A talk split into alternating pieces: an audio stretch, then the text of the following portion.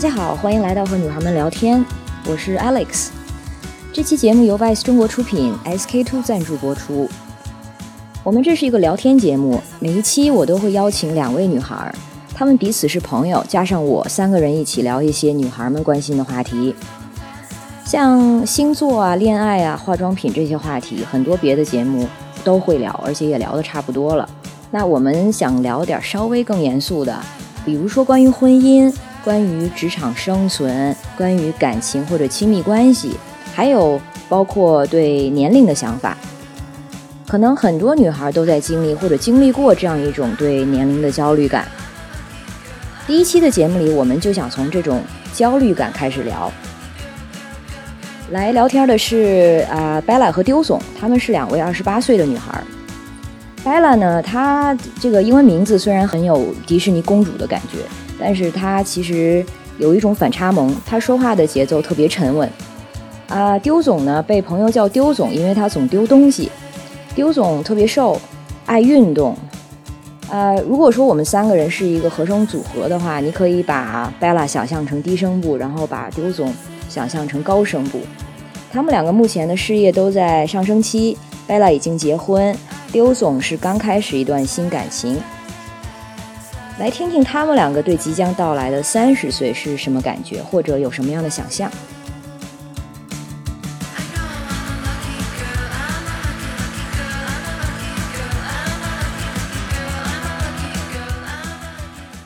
要不要自己说一下自己是在什么行业工作？呃，我叫 Bella，然后那个我现在是在北京一家跨境电商，也就是也是互联网行业做那个海外的广告投放。然后做了有两年多了，嗯。丢总呢？丢总是做人口生意的，也在北京卖人口。对，呃，差不多贩卖人口，然后收钱还挺贵的。我是做猎头的，嗯。他们两个都是有这个之前在美国留学的经历，是吧？对。两个人年年纪也差不多，对，还没到三十，没到没到，所以没到。我们就特别想聊一下，看看大概这个年龄层的女孩对这个三十岁的一些想法。我觉得好像离我还挺远的，虽然只有两年。嗯。然后你刚才说三十岁的时候，我想的是一电影，就是二十三十四十，三十岁是刘若英。嗯。然后我觉得她在电影里还是一个已经挺成熟的状态，应该，嗯，和我不知道，可能和她会相似度更和 Bella 相似度更多一点，但和我应该没有。我觉得也可能是还没有结婚，就还在谈恋爱的阶段。所以觉得三十岁应该有的那个状态，离自己还挺远的。心理上会这么觉得，但是生理上会觉得，嗯，差不多了。就是你喝完大酒之后，之后第二天就可能有点承受不来了，然后也得开始，呃，面膜什么乱七八糟就都得上了，就得特用心了，就觉得得注意了。包括就是从身边人，可能更多的父母啊，然后工作上，你会有意识到，哎，好像离三十岁越来越近了。具体来说，这些期待是什么呢？说实话嘛，我原来想的是三十岁的时候工资能买房，但是我现在觉得呀，这就是个梦。嗯，啊，我觉得往前几年看的话，三觉得三十岁的时候应该什么都成熟了，应该已经是一个很稳定的状态了，就像古人说的“三十而立”。嗯，其实吧，现在自己再差再差个两三年就到了，觉得好像三十岁其实还很年轻，还不够成熟，不够足以自己立起来这种感觉。古人可能一辈子就活到六十，对 那会有一些焦虑感吗？就是觉得好像我还没准备好。一到十，然后你焦虑感是多少？我没测过，你就心里面想一想。果然是学康斯理学。对，介绍一下，丢总之前学过心理学。十是最最焦虑 的，然后一是最不焦虑。四五吧。嗯，我可能跟他差不多。嗯，他我不知道，我觉得可能是。呃，现在已经结婚成家了，把他的焦虑感给拉低了。我呢，我觉得有可能是，就是现在生活环境还挺好的，嗯，然后物质条件也都还可以，就让你不会觉得那么焦虑。如果说我现在处于一个呃没有工作，然后也没有感情，这个那我可能焦虑感一下就上去了。嗯，对，我觉得其实说焦虑，我前两年还焦虑一点儿，因为那时候刚入职场嘛，其实对自己未来的方向啊和计划更加就是没有那么明确一点，反而焦虑。工作两三年之后，其实嗯更清楚一点了包括了三十岁之前，对 有一些哪些计划什么的，都已经有一个稍微清楚一点，所以反而焦虑感降低了。嗯，可能到三十岁又不一样吧，然后三十岁又焦虑更多其他的事情。比如说呢？比如说给孩子换尿布，类似的吧，感觉很害怕，对，有点害怕。结婚没想过但是孩子想过，觉得会要的是吗？我应该会要的，嗯，而且我觉得要是要的话，要俩挺好的，嗯就是看他们俩能互相互相揪头发、互相打、互相闹，就是你觉得生活中就多挺多乐趣的，这个这会是乐趣吗？啊，然后每天指挥着那个大的去照顾小的，哇，你想的真的都是很正面的方面。嗯，对，不正，他们敢不我，我打他们。那会给自己定一个时间线吗？比如说，我也大概要三十几的时候生什么的。嗯，生是吧？我会希望可能三十二之前，再往后，我觉得我可能就带不了了。嗯，现在反正希望会希望早一点。嗯，嗯，但是我已经不算不早了呀。真正早的话，人家可能二十出头啊什么的。你这个话吧，听起来非常的耳熟。干嘛？谁说过哈？我给你数数啊，大姑妈、小姑妈、大姨、二姨，办公室的同事 A、同事 B。真的，你们接触的同龄的女孩有这样的吗？真的是特特别早就生了的？有有，我大学同学已经生俩了。哦，会羡慕吗？不会，为什么呢？啊、我就一半一半吧。就羡慕的就是，就别人说她就觉得她是辣妈，这也挺羡慕的。不羡慕的就是，反正就是我在外边玩啊爽的时候，他就跟家看孩子。因为 辣妈也不是生完就辣呀，也是很多努力，嗯什么对恢复是呢身材、时间管理，想想也挺可怕的。对啊，而且我看我的妈，哎呀，这样说可能会得得罪我的朋友。我我认识的辣妈真挺少的，而且也不是二十四小时都能辣呀。就这些节目，真的没有，我身边真的没有，别给他们听。真的没有。前段时间不还看一组图嘛，就是在外人眼中辣妈和自己真实的情况特别差别特别大，在外面特别光鲜，然后带两个小孩美美的，在家的时候就是小孩在旁边爬来爬去，又没没精力管，然后蓬头垢面的。对啊，我觉得那个更真实。不过其实就算没生，可能也有这个反差吧。就算不是妈的话，也是在家里见人的时候，应该可能我是。不过现在可能，嗯，现在可能少了，因为就真的不不在乎了，不化妆什么的就那样吧。嗯，你们现在呢？现在对于自己这个形象管理是什么？你看我俩都化了妆来的，其实我我也化了。其实我我比较呃稍微特别一点，因为我工作的前两年还挺前一年多还挺忙的，公司变动也很大，所以那个时候基本上是不买新衣服也不化妆，就一心在工作上。反而没关系但你长得美。谢谢。然后现在工作稳定但是那个时候，在那个时候在约会吗？啊，在约会，但因为异地，所以无所谓。好处。然后那个后来就是工作稳定一点之后，视频啊，工作稳定以后之后才开始就是说着装啊或者妆容上会像当学生的时候那么在意一点了。嗯，嗯，当当学生的时候反倒更在意。对，当学生的时候其实还挺闲的。你觉得呢？我觉得，嗯，是。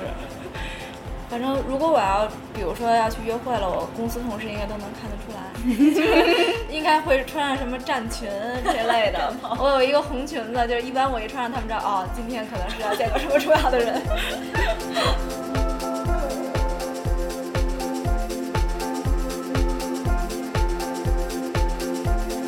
你们刚才提到在留学的时候，比如说那个时候是都在二十二、二十二到二十五岁之间。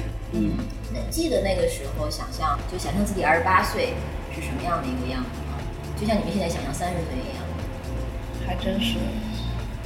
呃，我觉得我还挺像的感觉，跟那个时候的想象。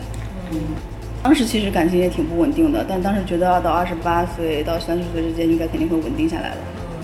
嗯，我当时，嗯、我觉得算是我想象中的一条路吧。当时我想给自己预想了几个方向。嗯呃，一个是在就是正常大公司里面外企上班，就是做顾问的这种，呃，商业顾问的。然后另外呢，就是，呃随意一点儿，嗯，可能做做自己的小买卖、小生意，比如说我其实我现在副业也在做着哈，就 Airbnb，嗯。对，刚才你刚问的时候，我觉得我其实走上了我刚才说的第一条路，但是细细一想呢，第二条路我好像也站着的，就是两边好像都有。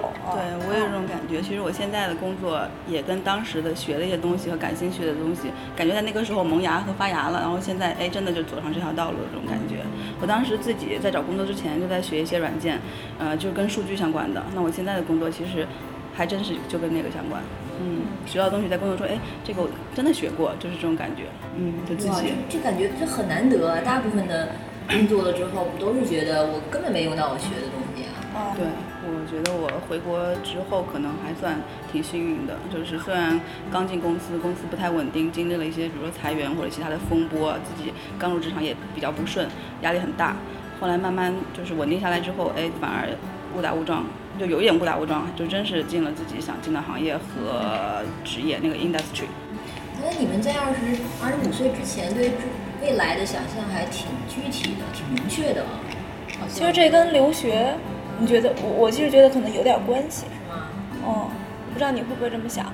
但是我觉得中国的教育就是让你想不清楚自己以后想干嘛，但是在美国你。通过身边人的影响，然后和老师聊，他们经常会问你这些东西，让你就是自己探索自己未知自己的那一部分，啊，你就会开始不由自主的去想，啊，那当时也没有觉得这部分就是你这个想思考会对自己的未来造成影响，但是现在你回过头来去看，还真的就是有影响，潜移默化的。那这样的话，你们现在的想法也会影响到三十岁以后吧？对，看样子是真的。我都想不起来，我二十二三三四的时候，我对未来有一个什么想象？我觉得当时我是挺混的，我觉得你们所以现在依旧挺混的。昨天晚上主播还喝了个大酒，我偷偷插播一句，工作啊。其实幸运的是，现在还是挺挺满意自己的状态的。你们有没有见过没那么开心的同龄的女孩？就是焦虑感不太好。嗯，有，朋友里面是有的。我觉得更多的是焦虑，他的焦虑应该是来自于那个 relationship 的不稳定。他爸妈一直来在跟他安排相亲，然后他自己其实虽然说不着急结婚，但他其实非常想要一段稳定的感情，嗯，起码是就是按结婚走的这种感觉。但是他一直在找，然后工作上的话，呃，也没有特别明确的规划，所以也有点焦虑，是这样。嗯，他跟我是同龄，其实是。对。嗯。但是工作上其实自己是还。对，但他给我的感觉就是他。把更多精力放在感情上了，他希望有一个稳定的。他工作其实没有那么重要，对他来说可能。可那他爸妈给他安排相亲，他还是拒绝的。他他是想自己拒绝，他相了很多，很主动去相很多场合，嗯，没有合适的。他还是比较传统吧。他比如说现在工作可能没有那么重要，他以后可能说不定当全职，都全职家庭主妇都是很有可能的。嗯，他个人或者是想法，或者是受身边。嗯，家庭环境啊，或者是朋友圈的影响，他是这样的想法。哇，我觉得那他一定得老公很能赚才行啊！现在这个什么都这么贵。对，也不知道他是呃真的这样想，还是说有点虚幻。但他现在目前就是这样想的。之前包括看机会什么的，都是看国企这种，因为对之后有孩子有孩子之后照顾小孩什么的都非常好。可是这听起来也太窄了吧？我选的 他那个本科和研究生还都是在国外读的。啊，对呀，这不所以说肯定是受家庭那个氛围的影响吧。对，我觉得其实这种就是最辛苦，因为如果是只是一门心思的走一个方向啊，要么呢就是就是全都放开了，然后我不管那些传统的什么什么，我就要自己我自己去探索什么样的可能性也 OK。但是，一方面又很现代很独立，一方面呢又比较传统，自己到底是想要什么就很难决定吧。对，其实也有可能是没有真正的想清楚，比较受外界影响大一些，也有可能。你二十八岁时候想过三十岁吗？想过，呃，不想过，但是没有，一是没有很具体的这个想象，二呢是觉得，其实就像你说的，就是没觉得好像三十岁那么近，尤其是如果自己是在一个比较放养的状态的话，真的会发觉可能就是其实过去了也就过去了。嗯。那你们之前说对三十岁的这个焦虑感大概在四四五嘛？嗯，那这个有的焦虑是什么样的？分两个方面，就是事先是事业和家庭两个方面对我来说，事业的话就是虽然我已经把三十岁，我应该是哪个程度，呃，大概有个计划，但是那不管是行业还是不管是你跳不跳槽，在本公司其实都不是你能控制的嘛，嗯，还是有一定的运气成分在，所以呃焦虑的是这个，指的是工作上的一个水平。对对对，家庭上的话更多的是，呃三十岁是你妈催你要小孩儿？呃不，她催也没用，呃是来更多说可以说是来自经济上的，因为有小孩了之后，可能经济压力会更大嘛。我是身材管理吧。啊？开玩笑嘛？没有，因为以前，尤其是二十五岁以前，真的是怎么吃怎么喝都不胖，然后你熬了夜，第二天状态还特好。但二十五岁以后，真就不太不是那么回事儿了，所以这方面我就有点焦虑，尤其是看见现在大街上那些胶原蛋白满满，然后细皮嫩肉的小姑娘，你自己会有点儿，就觉得会吗？我反倒二十八岁以后觉得，嗯比以前好看。是吗？我有一个美好的憧憬了。所以你们会，你们真的会羡慕年纪轻的吗？还是会觉得，其实，因为就形象管理不光是指的你的这个什么年纪啊、身材啊，还有你对自己的品味的提升啊，呃，怎么会怎么穿衣服啊。我现在真的不敢看二十出的时候自己的照片啊，我跟你差不多，我不羡慕，我不羡慕年轻的，那个时候那么小多傻呀，这种感觉。我觉得越长大越好。我觉得肯定在就是品味上面会有所提高，但是身材上面，我觉得就是可能比以前会更加用心。嗯，嗯，对对对，就你有时候可能会去外面，可能做个按摩呀，就会开始自己照顾自己。嗯，嗯嗯，对。然后偶尔回家可能还呃假装告诉自己，哎，今天得做一百个那个仰卧起坐啊，然后嗯啊，对，那假装我也我也会，鞭策一下我也会，对我也会。实际上做了吗？并没有。嗯，挺少的，最多就是吃的上面控制一下，就是少吃晚饭什么的，对会早吃一点儿，消化好一点 你们会去健身房吗？我去，我之前去。我我还没去，但我偶尔，我主要还是在减少吃上面。嗯我是挺爱运动的，嗯，就是冬天滑雪，然后现在偶尔晚上跑步，他在美国跑的也挺多的。嗯，也跑，一直跑。但是另一方面，你说现在会觉得身材啊，或者是形象上的这个焦虑感，但是另一方面会觉得，觉得哪方面是提升了吗？提升了的，嗯，屁股吧。我想到的也是 cup。那你想的是上面是吧？我我 我可能更流氓一点这个是自然发生的，还是自己努力的结果？呃，自己努力吧。开个玩笑啊，提升了，我觉得肯定是品味。嗯嗯嗯嗯，因为毕竟穿过那么多傻了吧唧的衣服，剪过那么多屎了吧唧的造型，就终于肯定是有点儿他以前那个大黄头全染黄色，然后像狮子头一样。对年轻过。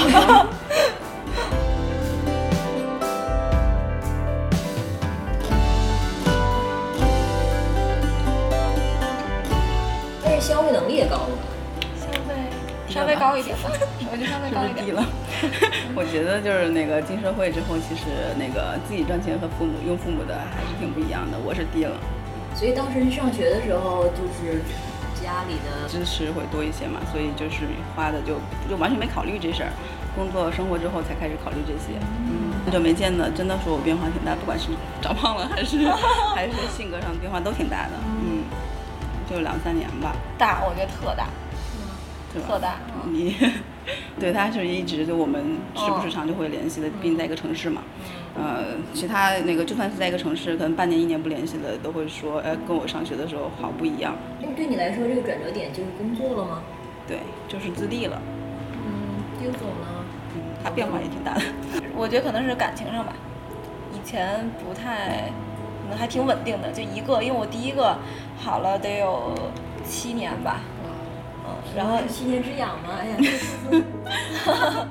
差不多，嗯嗯，然后加上异地，然后时间也长了，嗯就分了，打击挺大的，太大了，简直！我在我们在美国上学有三年吧，在美国没有交过男朋友，我现在回想，我是不是傻？我也是，我哦，我交了后期交了半年，但之前也都是单着的。嗯我跟他最开始关系好的，也就是一起喝酒，因为两个人都是失恋的状态，然后互相鼓励，互相支持。嗯，后来有没有想补回来？把这三年？有有，刚回国的时候真的是玩的还挺多的，嗯，就虽然上班忙，但是也呃感情也挺忙的，嗯，也有过乱玩的时候，然后现在应该就是往中间再靠吧。我觉得对我来说最大变化就是，嗯，以前看的少，尤其是二十五六岁以前，没自己亲身体验过那么多，嗯觉得是就觉得，啊，不管是感情还是生活，都是就觉得自己现在拥有的就是最好的了。啊，但是之后其实你试过各种各样的男生，试过各种就聊过各种各样的工作，然后接触过各圈的朋友之后，就好像知道自己想要什么。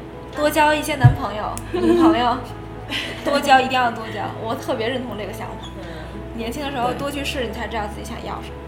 对，我觉得我也挺庆幸的，或者在小的时候交的比较多，然后也是比较，到后来就会知道自己要什么。嗯，但凡成熟一点的，其实都认同这个道理，应该是。嗯，就做好保护措施。是，这都可以单聊一期了，怎么做保护措施？身边会有一些朋友，呃，空了很多年，然后再去谈的，就年龄稍微大一点再去谈的，我会发现这个不一样。嗯，他那个会虚幻一些，会那个凭想象一些。就是你不干一件事情时间长了，都有点头疼。嗯，我听过很多人讲说，为什么决定结婚，都是觉得啊，都已经在一起那么多年了，就他了吧，因为我现在让我。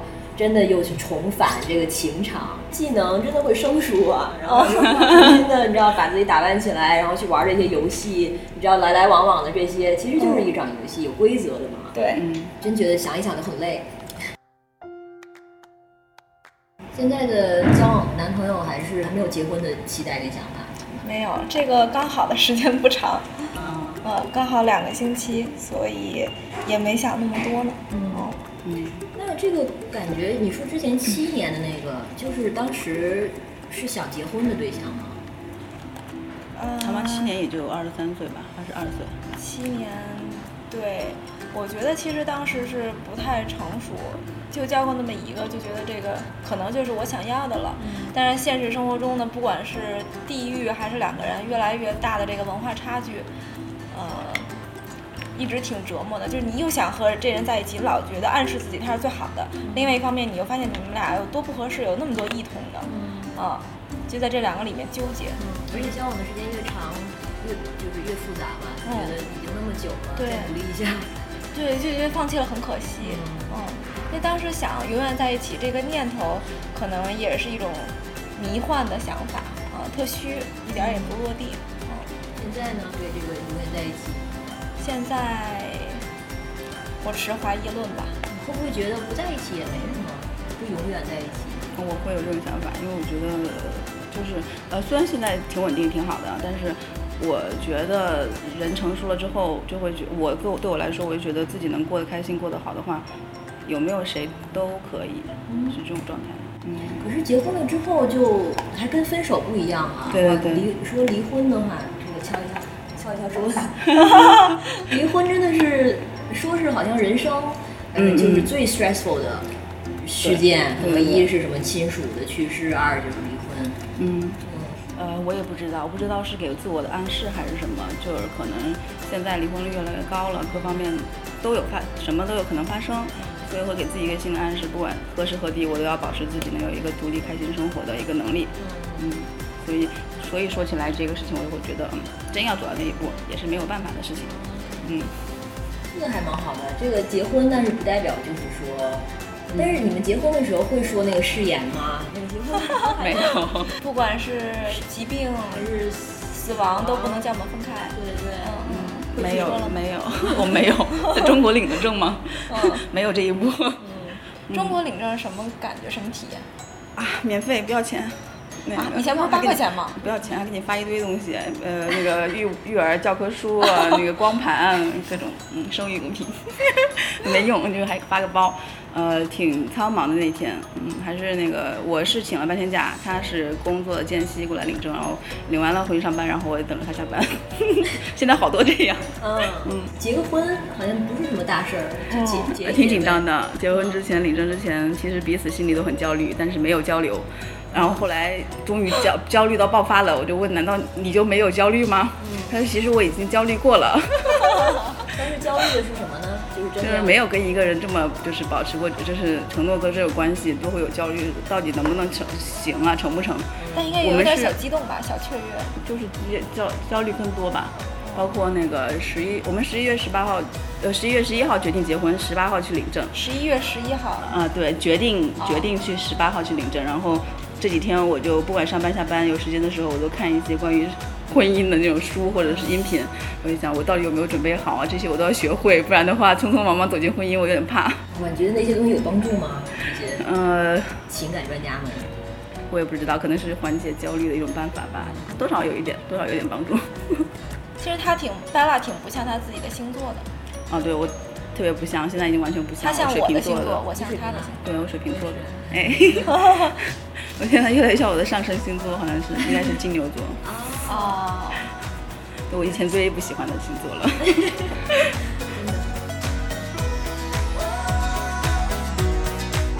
那现在你觉得像丢总，一方面选择很多，但是就选择会给你带来更多的焦虑感吗？就是选择确实是会有焦虑感的，嗯，就包括你会想，比如说。那同时有几个男生，就两，比如说同时有两个男生追我，那我如果都有好感的话，我会大概对比一下，这个人我要是真的和他在一起，会，就是他有什么闪光点，那个人有什么闪光点，嗯，就是你你会想的多一点，然后有时候觉得，哎，这口牛排我想尝尝，然后那口墨鱼丸我也想尝尝，就是哎，你就觉得哎，要要能在一起就好了，就能结合在一起就好。了对。对啊，可能你不用选的时候好像轻松一些，反倒是。可能选择越多越难做选择，而且现在有个就是挺流行的软件嘛 A P P，这个不是广告，啊，要不要逼一声？吧，就上面你会有很多男生，然后你可以左边就是不喜欢，对，右边喜欢，就是听的听的中，对对，听的是中中国版啊。然后你可能会，哎，就是玩的嘛，就 like 了几个啊，然后这个。那那有的你就会这几个人里面对比啊，可能挑出一个你想聊的，然后大概聊一下。嗯，我觉得这个其实是个帮你过滤的过程。嗯，为什么要一定要选这个放弃那个呢？就 因为这个有 A，这个人有 A 点，那个人有 B 点，然后知道？嗯，我有过，嗯，有过，但是就是时间不长，因为我没办法，呃，两个同时并驾齐驱很长时间。就我能力只能驾驭得了一个，啊，精力就在那儿了，所以我其实有过同时可能和两个人聊啊或者约会啊，嗯，但很短，我就和其中一个分了，然后就和另外一个就确定了。我觉得这个其实没什么，看语境吧。我觉得如果你说 dating 的话，dating 那 dating 完全不不需要是专一的一对一的关系啊。对，那可能，但是在国内的话，好像一说约会，大家有这个假假设。但是自己时间管理上好像这方面的一些挑战，会希望有自己的独立空间。对，那 Bella 会觉得这点是烦恼吗？永远是两个人的状态。呃，对，其实我是比较喜欢独处的一个人。嗯，然后就是比如说老公出差的时候，一个人在家其实 没特别高兴，就享受好好享受这个独处的时光。然后回来了之后就继续两个人的生活嘛。要想独处，那就就是呃加加班喽，或者什么的，也能自己 独处一下，这个都可以好商量。你们两个会谈这个话题吗？就是嗯，就是说两个人的这个 personal space 会把它拿出来聊吗？呃，没有聊过，嗯，没有聊过，也没有给彼此造成过很大的压力。就比如说一个在客厅，一个在卧室待着呗，还是有一个默契在的，是吗？啊，有有有。对呀，我觉得如果是穿插的状态是最好的。嗯，就像上班一样，可能周一到周五，然后然后周六、周六、周日的时候给大家彼此放个假。对，就是其实之前我跟他异异异地恋的时候也挺，他来的时候来个两三天的密集来的时候还挺累的。他走的时候，看他的背影松一口气，对于 那个这种感觉，没关系没关系，他不介意。然后那个，但是结婚之后又感觉又不一样一点，没有这种一直处于一种压力的状况，你就是慢慢适应了。嗯，之前约会确实是，嗯。就是约会，你总会总会出去活动啊，呃，吃饭啊，不会像现在，反正也是每天在一起，没有那么必要的去安排一些特意的活动，对对对，嗯，就不会那么累，嗯，好像是有任务的感觉，对对对。你也说了，家里的确开始给你一些婚姻方面的，会会，以前我妈妈是她自己直接给我介绍相亲对象，就跟我说，哎，我同事儿子怎么怎么样，她现在呢不通过自己了。他找他的朋友，然后碰巧也认识我的，通过他朋友，然后来劝我，或者通过我的朋友，因为我们一块滑雪，我妈还挺潮的一人，跟我们一块滑雪，啊，他可能会跟 Bella 说，然后会跟我别的朋友说，说，哎，你这种侧面的给我一些压力，嗯，反倒是我爸说不着急，可以再看看，可能没找到他满意的，所以是这样的言论，对，没错没错，满意了就哎定下来了，该定下来了，嗯，人爸很难满意，对女的伴侣 也是，总是在挑。就是你们现在，因为你已经结婚了，你没有想过不结婚的可能性，所以不会说跟父母有这方面的冲突，是吧？不会，而且就算我想，我应该也不会告诉他。我觉得我这可能有点逃避心理，觉得能混过一天是一天。其实我们俩有个挺现实的问题，嗯，就是他是这样，他是法国人，然后他现在是来中国，他挺好奇，他挺喜欢中国文化和语言的。他等于一年的 gap year，然后过来学语言，所以他一年之后呢，有可能回去，有可能在中国，嗯，这个就有点不确定。但是其实我现在偷偷帮他找工作呢，而且只帮他看北京的。哦，所以你的确已经觉得他最好能留下来。对我，我不会给自己很大的期待，但是该做的我还是会做。嗯，但是你们，你觉得他对婚姻会怎么想？他是一个挺慢节奏的人，我们好两个星期就在一起，他觉得太快了。嗯，他就有点驾驭不住，他一直想就是再慢一点，再慢一点，嗯，所以对婚姻这事儿，我其实我俩看法还是有点不同的。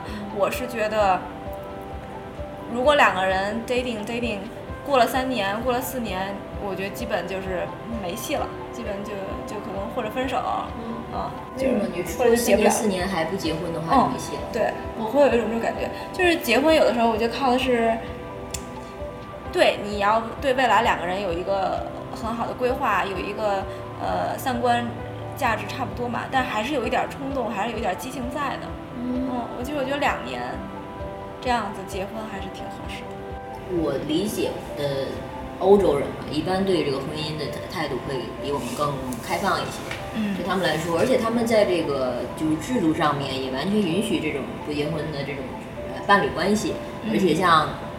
就很多国家，甚至就是你这个伴侣关系，同样能享受跟婚姻一样差不多的这个法法律认可啊什么的，所以可能他们对婚姻就会觉得，你会觉得没那么在乎。我还是个婚主义，我是想结婚的，大概什么时候？哎，我不好说哎，就可能你看，比如说我想三十岁结结结婚，那到时候没有男朋友，那我应该也不会勉强。嗯嗯，三十五岁之前吧。如果是三十五岁之后还没结的话，现在想现在想想，你觉得是不是可能性吗？那我可能会多养几只猫还有狗。你可以养小孩呀。自己有可能，有可能。听起来不是很高兴。对，真的不是很高兴。想一下，觉得你爸妈也不能让你这样。有点孤单。嗯，不过还还挺难找到这样的。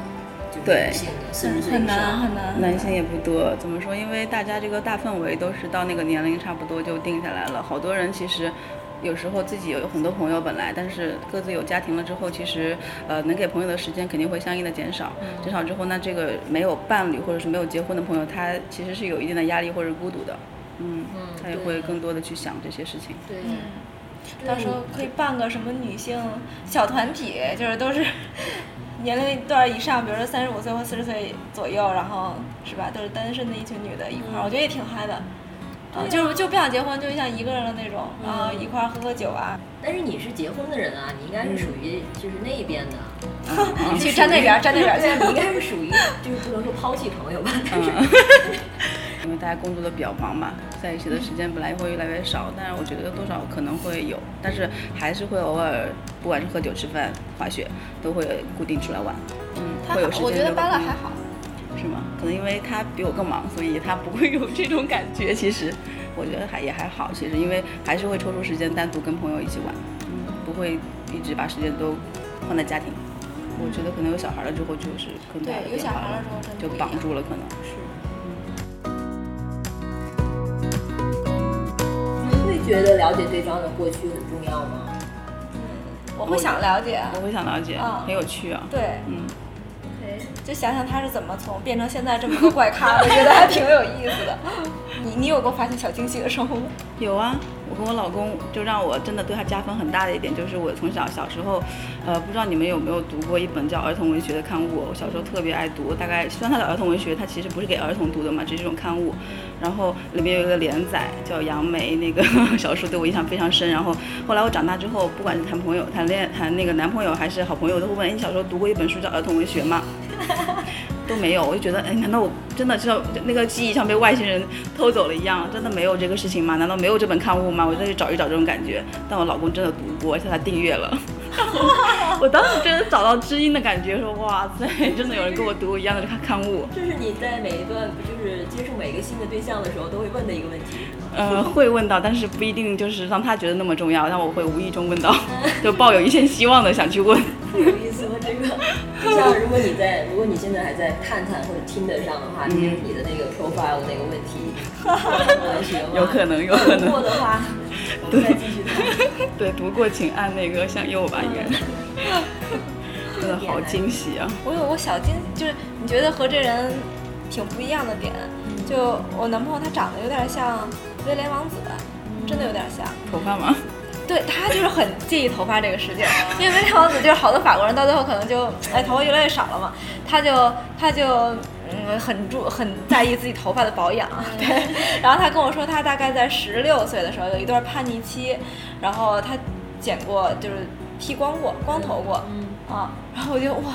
你这么一个在意头发的人，居然剃光头，我觉得还挺逗。我说为什么呀？他说哦，就觉得都剪了之后再长，就是更茂密。哇，还是有心机，被这困扰多年。对，我就我就惊了。你告诉他，因为欧洲的水质太硬了，然后来中国，中国就不会脱发。真的吗？我觉得中国更容易吧。我之前有听过一个说法，说是因为水质硬，欧洲水质硬，所以就很多。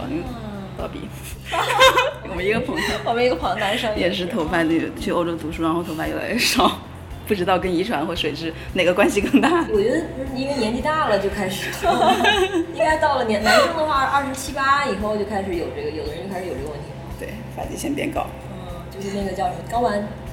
啊，那个哦，好像体内这个值比较高的就容易脱发。嗯，他特别幽默。非常非常幽默，而且他脑子很快，就是我感觉他的世界就是好多点，然后他都能连在一起啊，特别吸引我。不是你之前遇过的类型？嗯，有过这样，但没有他这么聪明。而且还有一点我特别喜欢，就是他眼神特别坚定，特别坚定。我觉得其他男朋友上都没看到，就是我和他在一起的时候，我们俩吃饭吃汉堡多好吃啊。然后你喝酒多好喝呀！第二次提到汉堡，对我饿了，不好意思。他就不太在乎，他所有的注意都在你身上，就是恨不得旁边有一钱包掉了几百块钱的地上，他看不见，就眼睛里只有你。就这一点让我觉得，我靠，这男生太迷人了。对，嗯，你会觉得特别浪漫。看呢，我删了。看来真的很喜欢现在的这个，很喜欢，很喜欢。就像你们二十多岁的时候想象现在的一样子，说一个你们对三十岁的自己的样子。可以给你多几个选择，给你三个可能。我不需要那么多感觉。不确定。第一种是小孩是男孩，第二种是女孩，第三种是龙凤胎。我的话，给告诉我说三十五岁想象三个可能，我都觉得太少了。对呀，可能还是因为在混吧，我现在还是没有很确定的。像我三十五岁，有可能还是有一个可能是可能会结婚的。那另外一个的话，就是还是现在这样吧，应该跟现在就没什么变化。但是可能就是对自己的生活能力，还有什么经济能力更自信了一点，还是稍微更有底儿一点吧。嗯嗯。第三个可能就会变化更大，是一个跟现在完全不一样的状态。比如说，可能做了一个新的领域的工作啊，或者是在一个完全不一样的国家生活，这也是有可能。所以想一想，还挺开心的。啊，我觉得我那个要说几个可能也有可能，但是其实总体内核不会变化。嗯，如果没有结婚的状态的话，更自由。我换城市，嗯，我换男男朋友，我感情生活定不定，我也不定居什么的，都是自由，都是可以随便书写的感觉。但是现在想的基础也是说，那我就算是这样，我用一些其他的东西来妥协，但是保证，呃，我的感情是稳定的。这个基础都是，呃，我跟我老公商量。两个人保证都能平稳过渡，是这个基基础上，不会像单身的时候会说想怎么样就可以直接去努力就好了。嗯，所以觉得就是得到的跟需要放弃的还是挺对等的。对，都是对等的。其实外界的变化你永远是无法预测的嘛，不管是社会啊，还是甚至说时事政局，你都没法控制。嗯，我自己能控制自己的部分，应该说，嗯，也就三五十吧。工作啊，感情这些，事业上成熟了，然后稍微成熟一些，然后希望有自己的小团队。然后三十岁的话，应该是处于那种计划怀孕或者备孕或者是正在怀孕的状态。感情也不是自己一个人能控制的吧？对，我觉得还是跟你自己花多少精力啊和那个时间在上面也有关系，还是要经营，也不能全靠缘分呐或者随遇而安这种。嗯，我觉得三十岁的时候。首先，事业上想有自己的小生意，因为现在我有几种会想做的嘛，嗯，不管是呃类似于 Airbnb 这种平台也好，嗯，还是自己做点和文化艺术相关的也好，这是事业。感情呢，希望稍微稳定一点，嗯，就可能是处于和男朋友已经磨合的还比较好、比较稳定的一个时期，嗯，然后家庭呢。会希望多一些时间和家人在一起，嗯，这是我的希望。其他精神层面的话，我会希望自己可能多点儿什么其他的功，也不是功能，就是其他的特长，嗯，或者因为我打算报个法语班儿，嗯，然后法语班儿，对，然后一直也想，因为之前考了潜水的嘛，考了拿了两个那个深潜证，嗯，会希望可能去跳个伞呀。然后学个骑马呀，但我觉得其实这我这个还挺 挺普遍的，还挺主流的。大部分女生可能设想，不管是几年后，可能都是这样。对啊，对啊。但是你你已经做到很多了啊！我之前也想过去学个去学滑雪啊什么的，到现在也没有发生。所以我觉得你还是还挺有行动力的。嗯，就继续延续吧，算是自己现在生活的一个延续。嗯。